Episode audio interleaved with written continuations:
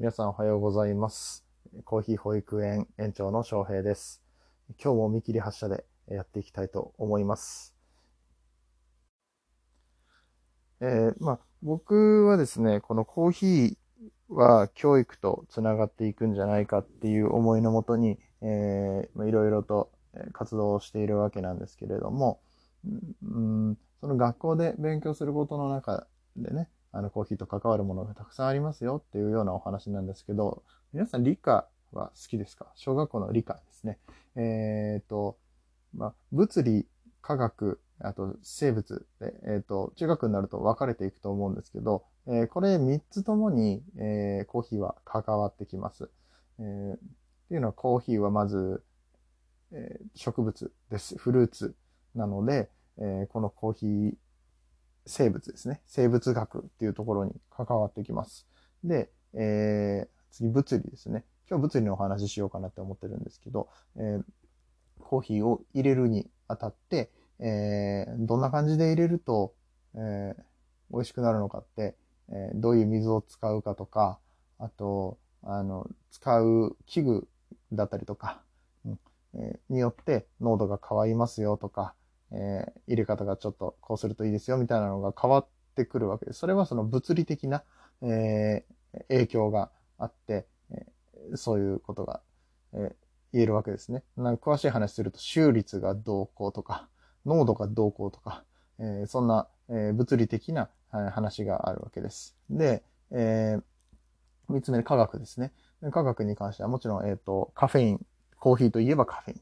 っていうイメージを持たれてる方多いと思いますけど、カフェインの効能、逆に、じゃあカフェインをどういうふうに取り除くことができるのか、で、取り除いた時の、えーなんだろう、分子構造がとかね。あもうちょ、わかんないですけど、僕あんまり、あんまり詳しくないんで、うん、あの、アホな高校行ってますからね、えーど、どこまで説明できるかわからないけど、えーでもまあ、確実に関わってますよね。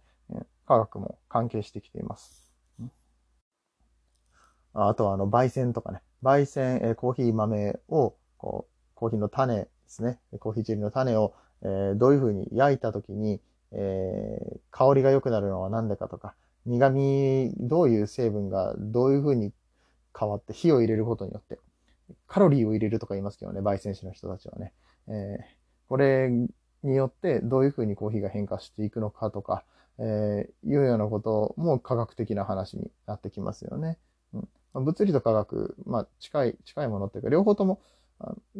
関係してたりとかするんですけど、まあ物理的な視点から科学的な視点から、えーお話しすることも、えー将来的にはできたらいいな、なんて思っています。はい。で、今日は物理の話しますよって言ったんですけど、えーまあ前回のドリッパーの話をしましたよね。紳士式と透過式がありますっていうような話をしたんですけど、えーまあ、どちらにせよ、コーヒーの、えーコーヒーを飲める状態にするまでの工程がありますよね。えー一番最初から言ったらもう木を育てる。コーヒーの木を育てて、えー収穫して、で、その収穫したものをコーヒー豆の状態にする、えー生豆ですね、いわゆるグリーンっていう状態にするっていうところまでの工程は、農家さんとか農協さんがやってくれてるわけです。で、それを、えー運んできて、物流が関わってきますね。えー運んできて、えー今度は焙煎さんが焼いてくれます。で、焼いてくれたこの豆を、えー我々が豆の状態なり、粉の状態なりで買うわけです。で、えーあ、まあ、コーヒーショップに行けば、まあ、その、買うところも全部やってくれますね。で、えー一番簡単にコーヒーを飲む方法は、出来上がったコーヒーを買うということですね。ええスターバックスでもいいですし、えーブルーボトルでもいいですし、コンビニでもいいですし、えー缶コーヒーでもいいですし、もう出来上がったコーヒーを、えー買う。えーこれが一番簡単なコーヒーの飲み方ですけど、まあ、えーお家でコーヒーを入れるよ、えー入れたいよっていうようなことになるともう少し工程が増えるわけです。でここで物理のお話がちょっと出てくるなと。あ物理って言っちゃうとちょっと堅苦しいけど、で保育園とか言っといてね、コーヒー保育園で物理がとか言って言ってもわかんないですよね。うん、あの、理、理科って言ってもわかんない。まあまあ、うん、まあまあいいです。えーそういう何かしらのアクションが必要になってきますよ。コーヒーを入れるアクションが必要になってきますよっていうようなお話ですね。言ってる間にもう、もう5分経っちゃった。5分早いな。うん、あの、何、こんね、どんな内容を説明するか、まあ、そう、見切り発車だからしょうがない。うん。あの、全然、あの、最後までお伝えできるかどうかわからないんですけど、はい。えー、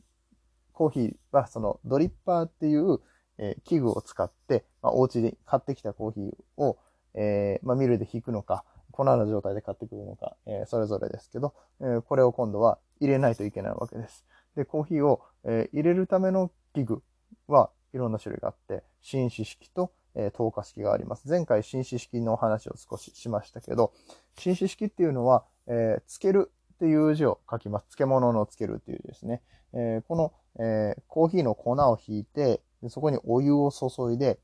置いとく。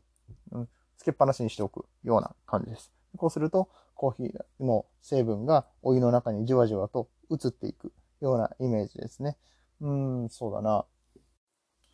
うん、例えば、皆さんお風呂入るときに、バブとか入浴剤入れたことありますか？あの固形の炭酸のやつですね。えー、あれをポンとお風呂に入れると、わーっと溶けて、で、溶けていくと、えー、お湯に、お風呂の中のお湯に色がついていきますよね。これがまあ、うん、浸死っていうか、まあ、このお水の中でこう、溶け出している、バブが溶け出している状態です。で、あのー、10秒ぐらいだと全部溶けないんですよね。半分残ってるみたいな感じで、えー、溶け残りがありますよね。で、えー、その時には水の色もまだ薄いような感じだと思いますけど、えー、まあ、そんな感じで、浸死式っていうのはこう、お湯の中につけておくと、だんだんこう、そのつけたものの成分が外に出てくるというような感じです。で、えー、バブと違ってコーヒーは全部溶けきることはありません。まあね、食物繊維ですし、えー、まあ、カスが最後に残るんですけど、えー、まあ実際どれぐらいな、2%ぐらいかな、の、えー、2%? ん？なんか余分なこと言ってない。ちょっとここ、ここちゃんちゃんと他のところで話そう。うん。あの、ある程度のパーセンテージで、えー、コーヒーの成分が溶け出していくというかイメージです。えー、これが紳士式。で、えー、透過式っていうのは、今言ったその紳士式と同じように、コーヒーの成分をお湯に溶かしながら、こう別に移していくわけですけど、えー、透過って言ってるように、こう、通り抜けるわけですね。えっ、えー、と、理科のね、えー、勉強したときに、こう、えー、ろ過、ろ過器とかね、あの、いろんなこう、土とか、あの、セラミックとかいろんなものを積んで、えー、ろ過するような、そこに水を通して、え綺麗な水にしましょうみたいなのあるじゃないですか。あれのイメージなんですけど、ろ過器は水の中にある余分な成分を取り除くものが入ってます。けど、えー、今度透過式の、コーヒーで透過式で入れるときっていうのは、えー、逆にコーヒーの中に入っているものを溶かしで、溶け出した状態のものを下に流します。まあ、泥水をきれいな水にするんじゃなくて、きれいな水からコーヒー液を作る。コーヒー液を出すっていうような感じなんで、あの、下から出てくるのは透明な水ではなくて茶色い水です。当然ですよね。うん。うん。で、これ、紳士式のものと何が違うかっていうと、えー、とってもこう、コントロールができます。もう、紳士式はお湯を何ミリえー、何、何度の温度でお湯を何ミリ、どれぐらい入れるかしかコントロールできないんです。もちろんその、まあ、3分4分待ってる間に途中でもうちょっと注ぐとか、そういうコントロールはできますけど、えー、それが紳士式の場合は、もう最初の10日の時点で、うん、最初にまず 30g 入れます。で、で30秒経ってから、次の 60g お湯を入れますとかいうコントロールができるので、えー、自分の出したい味っていうのが出しやすいんですね。えー、これについては、えー、透過式でね、ど、のメリット、また、もう少し詳しくお話ししていきたいと思いますけども、時間があんまりないので今日は、えー、そこまで話しません。うん、で、えー、こういう透過式の方法によって、え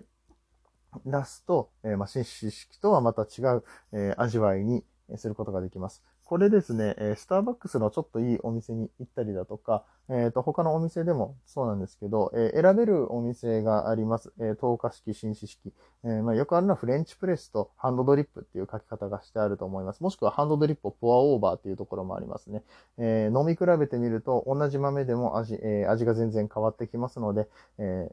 ご余裕のある方はね、お時間のある方はぜひお試しください。では、ありがとうございました。さよなら。